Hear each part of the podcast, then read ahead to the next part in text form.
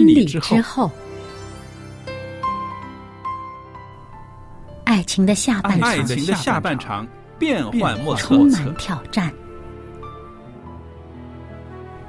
也许许结婚后后发现枕边人竟然和你有着天壤之别的性格，天壤之别的性格。原来原来性性格不合真的会有问会题。嗨，到时再说吧。哦，婚姻充满了不可思议的惊叹和风险，难以理解的神秘和惊奇，独特的喜悦和哀伤。婚姻生活，此一时风平浪静，彼一时怒涛万丈。幸福的婚姻不不是没有冲突的，而是而是有能能力力解决冲突。两个人总比一个人好，因为二人劳碌同得美好的果效。夫妻夫妻是一起承受受生命之恩的爱到到永远远，爱到永远。爱到永远。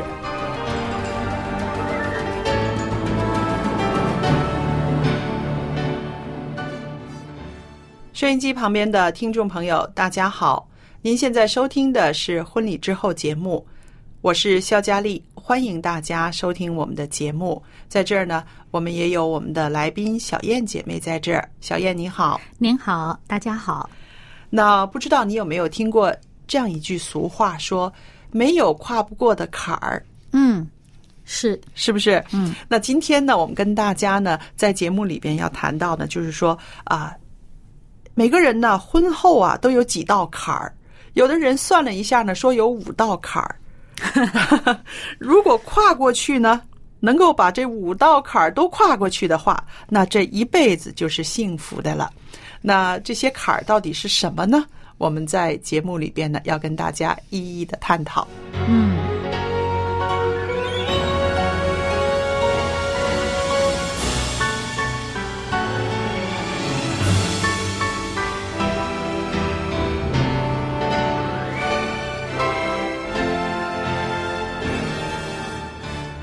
那说起这个结婚之后的五道坎儿呢，啊、首先其实我想到的是说，因着这五道坎儿，就会挑战在婚姻中的两个人。嗯，每一道坎儿来的时候，你不能放弃，你要继续的努力，要两个人携手的跨过去，那么这个婚姻才有持续的可能，对不对？嗯才有幸福的可能。那我们说这个呃，婚姻呢，可以说是夫妻两个人一辈子的事业，要不停的付出努力，要去经营。那么这些坎儿呢，一个一个来的时候呢，如果两个人二人同心，其利断金，是不是？那些这些坎儿也并不可怕了。那我们现在分析一下，第一个坎儿是什么呢？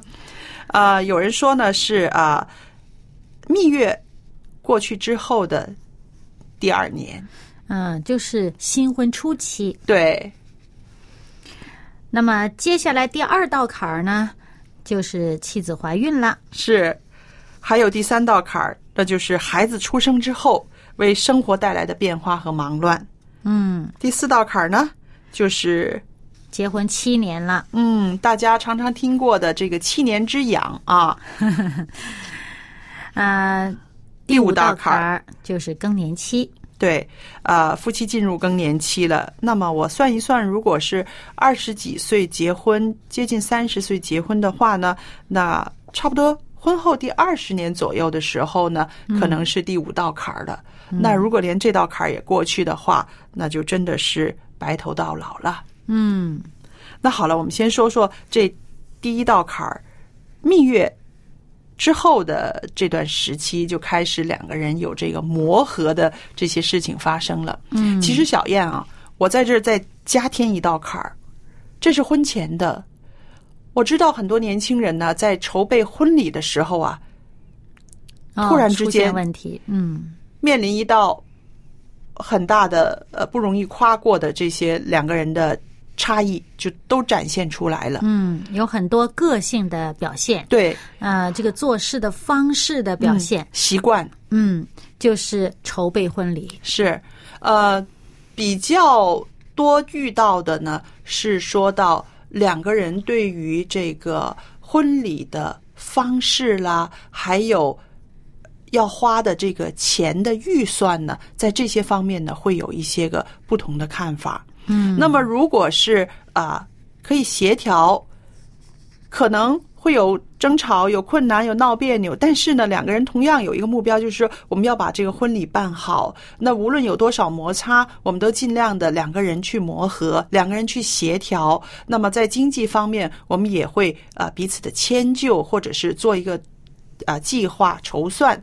那么通常在这段时间呢，啊，大家会能够克服的，多数人能够克服的，是因为两个人那个目标非常的强烈，就是我们要结婚，我们要啊、有一个好的婚礼，我们要成为夫妻。那这个会支撑着他们克服很多困难。嗯，其实呢，呃，我就想起呢，好像一个呃团队一起、呃去做一件呃工作，嗯啊、去完成一件工作，两个人第一次合作、去完成一个这么大的场面的这么一件事儿。对，一个 project 啊，对呀、这是第一次合作去完成这件事儿，肯定会有大家呃有这个不同的想法、不同的个性、嗯。不同的这个处理的方式，嗯。啊，而且大家心目当中这个美好的这个观念也是不一样的，是。这个审美标准不一样，嗯。啊，那么然后呢，呃，这个事情完了以后，可能还涉及到一些经济方面的呃情况，嗯，那么这个经济上面怎么处理，嗯。啊、大家的理财的能力和经验也都不一样，啊、是。所以呢，他们就面临，其实真正是面临一个第一次合作做一件大事情，嗯。啊，而且要面对这么多的呃外界的这个对啊对，所以呢。这件事儿处理的好，这俩人的关系是更加紧密。嗯，处理的不好呢，其实这这也是呃对这个啊、未来生活的一个排练，算是一个预演。那么在这件事情上呢，处理的不好就特别伤感情。嗯那所以，嗯，现在也有很多年轻人，尤其是城市里面的年轻人哈，嗯他们选择，嗯，我不要婚礼，啊，是有一些人我们只是领了证儿，领了证儿就是合合法的夫妻了。然后呢，我们不要婚礼嗯啊，其实这就避免了这个问题了。嗯。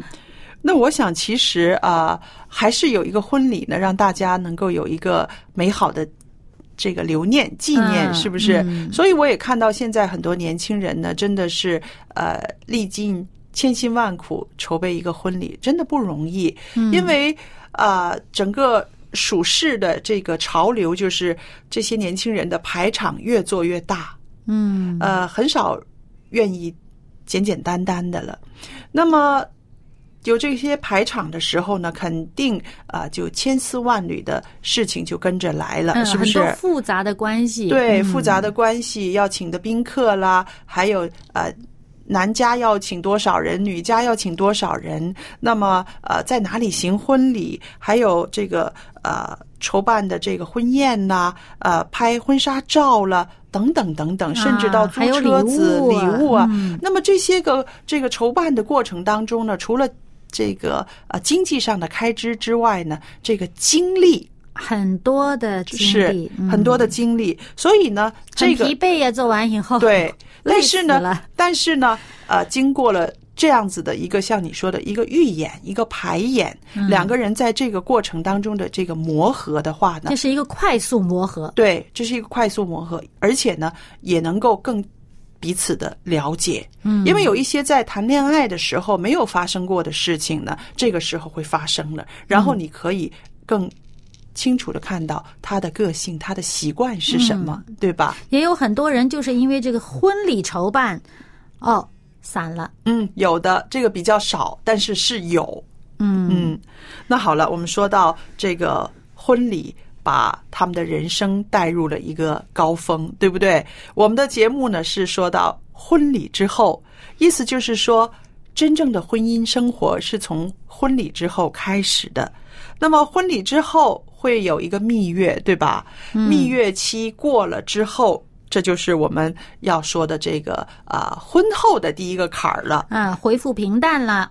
对，恢复平淡了，而且呢，啊、开始柴米油盐了，啊，非常现实的、非常嗯现实的生活了实。实在在的生活摆在眼前了。嗯，不是给别人看的，这回这回是给自己看的了。对，那么呢，这个挑战就很大了。为什么呢？因为两个人要成为一体，也就是说，这个爱呀要遮盖嗯他的缺点，我要去用我的爱去遮盖我的缺点，他要用他的爱来遮盖。嗯，那么在这个过程当中呢，很多时候遇到很大的挑战，就是觉得啊，要这样子遮盖他一辈子啊，啊，没有心理准备，没有心理准备，也没有经验呐、对。没有跟另外一个人这样生活过对。那么结婚之前啊，我们对生活中充满了梦梦想、幻想，嗯。一切都是美好的，王子公主从此快快乐乐的生活在一起了。嗯，可是真正的婚后蜜月过后的这个挑战呢，真的是一浪接一浪的真的来到眼哎前。每一天生活，呃，从这个起床、刷牙、洗脸就开始有很发现有很多嗯不同的习惯、是啊，然后呃，接着吃饭啊，然后真是衣食住行方方面面的细节都会显露出彼此之间的不同。是，我我记得呃呃，我在日本住的时候呢，曾经听过了呃几个名词里边让我记得牢牢的，其中一个就是成田离婚。呃，成田离婚是呃开始的时候怎么？怎么成田飞机场跟离婚怎么会扯上关系呢？原来呢，就是说到呃，曾经有一度呢，啊、有一个这样的名词出现了，那就是说到去度蜜月回来归国之后，一降落到成田机场的时候，两个人就说分手了，再见了，拜拜了，我们 离婚吧。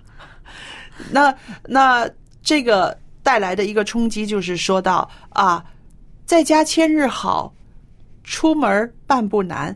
闪离，对，因为两个人到外国去度蜜月的时候，那个对方的那个形象在自己的心里面呢是很美好，我真嗯呃去真实化，然后有一个落差。嗯，我记得有一个电视剧的名字就叫做《成天离婚》，然后就是说到，呃，到了外边之后呢，这个呃新娘子哈，发现她的蜜月期的这个老公就已经很很抠门了，她买什么呢都管着她，然后还有一个让她受不了的是，呃，在外国要讲英语。不认识的路，想让她老公去问一问路的时候呢，这个老公左闪右避，一定不肯出去问，就情愿自己查地图，要走很远的路，很多冤枉路都不敢去开口去问。于是呢，这个形象在新娘的心里面简直就是一个大崩溃，一个毁灭了。然后她就觉得我不可以接受这个这么没有男子气概的男人，所以就成田离婚。嗯，其实他就是。呃，看到的是啊、好像不能走出去去跟别嗯人，那可能他真的语言方面他怯场，他在语言方面没有办法灵活自如的运用，但是不等于他这个人不行啊，他靠自己的能力去努力解决问题啊，是啊，所以如果是这么样子，我们很冷静的分析的时候，心想，能有多少次去外国闯啊？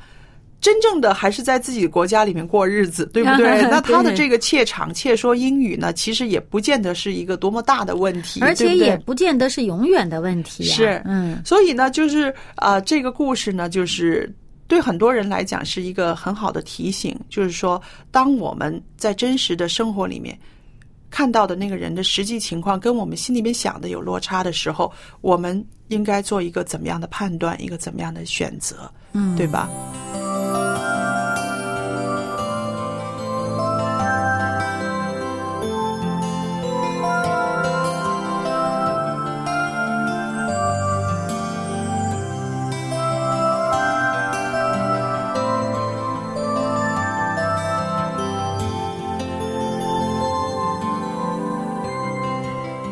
那我想，这个呃，蜜月之后，两个人可以真实的看到对方的时候，出现了一个落差、一个挣扎的时候呢，我就想到，其实我们现代人的这个忍耐力啊，真的比起我们以前的老前辈啊，或者是呃上一辈的夫妻呢，我们现在的人是浮躁很多，没有那么多的忍耐了。嗯，现在的这个年轻人他比较注重自我的感受，嗯说白了就是呃比较强调。感性这方面的，呃，那么感性这东西实际上它留不下来呀、嗯它是它是一时之间的啊。那么其实我们缺乏了很多理性方面的。你要是想容忍度，人要冷静下来，你才能够容忍得了对方。你有感情用事，你就忍不住。嗯是吧？感情用事一定忍不住嘛。那么以前的人为什么能够忍得住呢？当然有可能你会说他们的教育不同啦，他们的文化背景不一样啦，啊啊啊呃！但是不管怎么说，其实我们是不是希望别人对我们有容忍度呢？对，对我们既然希望别人对我们有容忍度，我们其实也应该对别人有很大的包容。那么你要发展的看一个人，因为他是一个活的人，活生生的一个个体，你不能把他看死了，说到现在为止就到此为止了，他不会再改变。人是会在改变，他对对，他会进步，他会提高，你不能把他看扁了。嗯，呃，我很同意一个朋友说的，他说现在的年轻人呢，真的是呃，不只是要自由，也很张扬，嗯，张扬的一代。然后相对于张扬呢，我就在思考，我就是说，相对于张扬是什么呢？是内敛。内敛，嗯，是不是？那我就想到啊、过往的一些呃看到的老前辈他们的夫妻，并不是说那个时候的人就都是美好的，都是没有缺点的，一样有，对不对？对一样会在生活中会发现啊、现实的这个人跟我们。想的形象中的那个人是有落差的，但是呢，他们不张扬，他们内敛，他们默默的去去两个人去磨合，嗯。呃，不是大锣大鼓的去啊啊、我要你怎么怎么样，你要怎么怎么样，然后他们是很静悄悄的在婚姻里边呢，两个人给自己给对方都有一个成长的空间，嗯，呃，要给给对方机会，对。也给自己机会，对，嗯而且呢，呃，没有太大的压力，嗯。就是说，我知道你有你的弱点，那么我给你成长的空间，慢慢改嘛。嗯。那我觉得这个态度呢，确实是很好的，给他空间，给他时间，让他慢慢改。就是人谁也没有说一生下来就定型的，嗯小孩子也是不断的学习，不断的呃认识这个世界，认识这个社会，然后调整自己的言行。那么其实你长到二十几岁、三十几岁结婚了，你你人生还长呢，对，对，还有很多的还有一空间。大半没有过。对呀、是啊，所以就是说，我们不能说现在就过早的把自己或者把别人给定位了、嗯定性了。对啊、那么其实做这个，嗯呃，婚姻。本身是一个很长的学习，嗯呃，就好像以前我们节目里面说过了，婚姻其实是一个学校，学校一个磨练人的学校。对，我们从一开始可能是幼儿班，然后上小学嗯了、中学了，这样子不断的在在在提高，不断的在成长。那么，所以呢？这个婚姻的初期，你这是才刚刚进入学校，是。刚刚进入学校，就说我这辈子都学不成了，我不嗯进这学校，我走了，那也是呃，也也把自己给看得太扁了。你觉得自己没有能力学会了吗？嗯。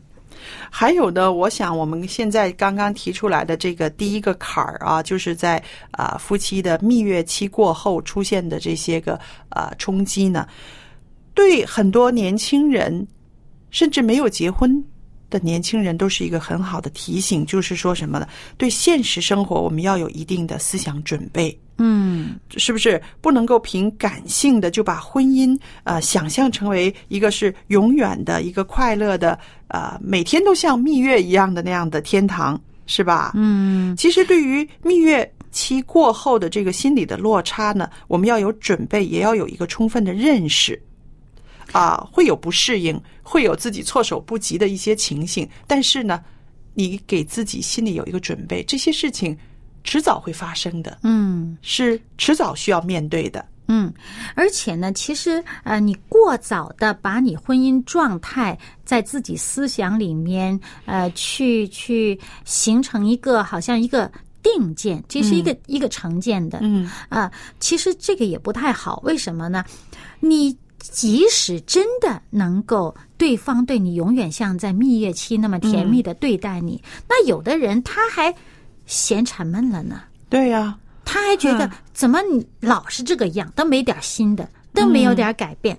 嗯呃所以其实人是在不断的变化，在不断的调整。是你拿几年前的他跟现在的他比，是一定是有差别的。嗯，那你自己几年前的自己跟现在自己比，也是有差别的。所以呢，我我们这是要针对当时的那个情况，你肯面对现实。是。就是现在的情况是怎样，我们要肯面对，面对它，才知道用什么样的方法去寻求，呃，怎么样个适应它呀，或者怎么样调整的更合适啊。嗯。是我手上呢还有一个问题，小燕，嗯。他说，呃，结婚之后啊，我发现我的配偶啊有很多的缺点，令我难以接受，该怎么办呢？那这个非常现实的一个问题，就是跟我们今天所说的这个呃婚礼之后的第一个坎儿也很有关系，对不对？嗯那我想呃跟大家说的就是，其实每一对夫妻不可能两个是百分之百相同的，也不可能你们哪一个是完美的。嗯，两个人都各有长短，没有一个完全的人。那夫妻一起生活最要紧的呢，就是要常常的欣赏对方的长处，对方的短处呢，我们就要学会包容，借着爱里边的温柔劝勉他呢，来纠正。纠正之后还要给他时间，嗯还要给他空间。那么我们说这个，告诉他纠正了，然后呢，让他自己慢慢的改。那不能够就是指责啦、怒骂啦，或者是啊，在又哭又闹的，觉得自己后悔了，这样子呢，只会摧毁这段婚姻。这个是太幼稚的表现了。对人要成熟起来呢，就不能用这样的方式来处理问题。是，啊、对，那固然大家都有自己的个性，但是我们应该就是说，在适当的这个容忍，还有呢，就是呃，就是我们要提高自己的容忍度，还有呢，就是我们要。这个婚姻里面，他是有责任的，我们要把这个责任也要放在自己心里面。是，还有一点呢，就是呃，要跟大家彼此勉励的，就是你爱的那个人，他身上有很多优点吸引了你，嗯，不要忘了，他身上也有一些缺点。你爱他的优点的同时呢，你就要包容他的缺点。其实这就是对一个人的整体的接纳。是啊，所以夫妻相爱就要像圣经所说的那样，爱能遮盖许多的罪。嗯。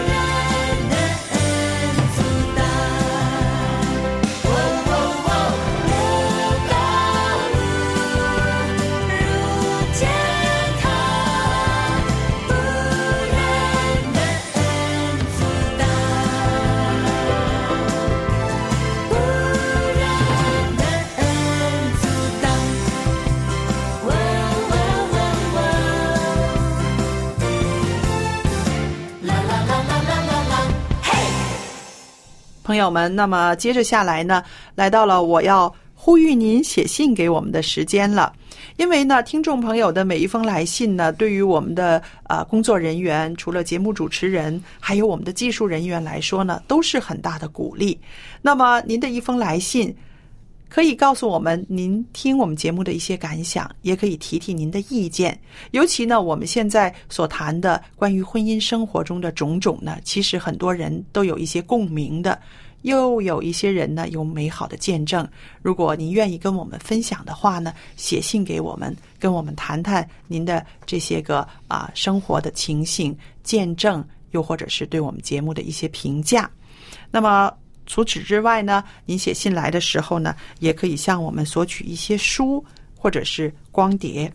那今天呢，我特别的要把我们的一个函授课程要介绍给大家。这个函授课程呢，叫做《幸福家庭》。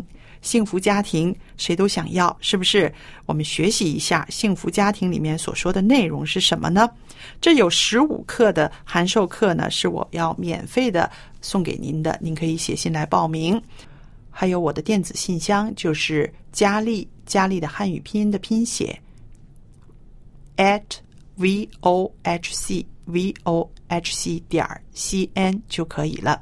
那记得写清楚您的姓名、回邮地址和邮政编码。方便的话，写下您的电话号码，以便我们在邮寄邮件之前呢，先跟您联络一下。还有，记得写信来的时候，写上我们的节目名字。婚礼之后，节目收就可以了。好了，今天的节目到这儿结束了，谢谢大家的收听，再见，再见。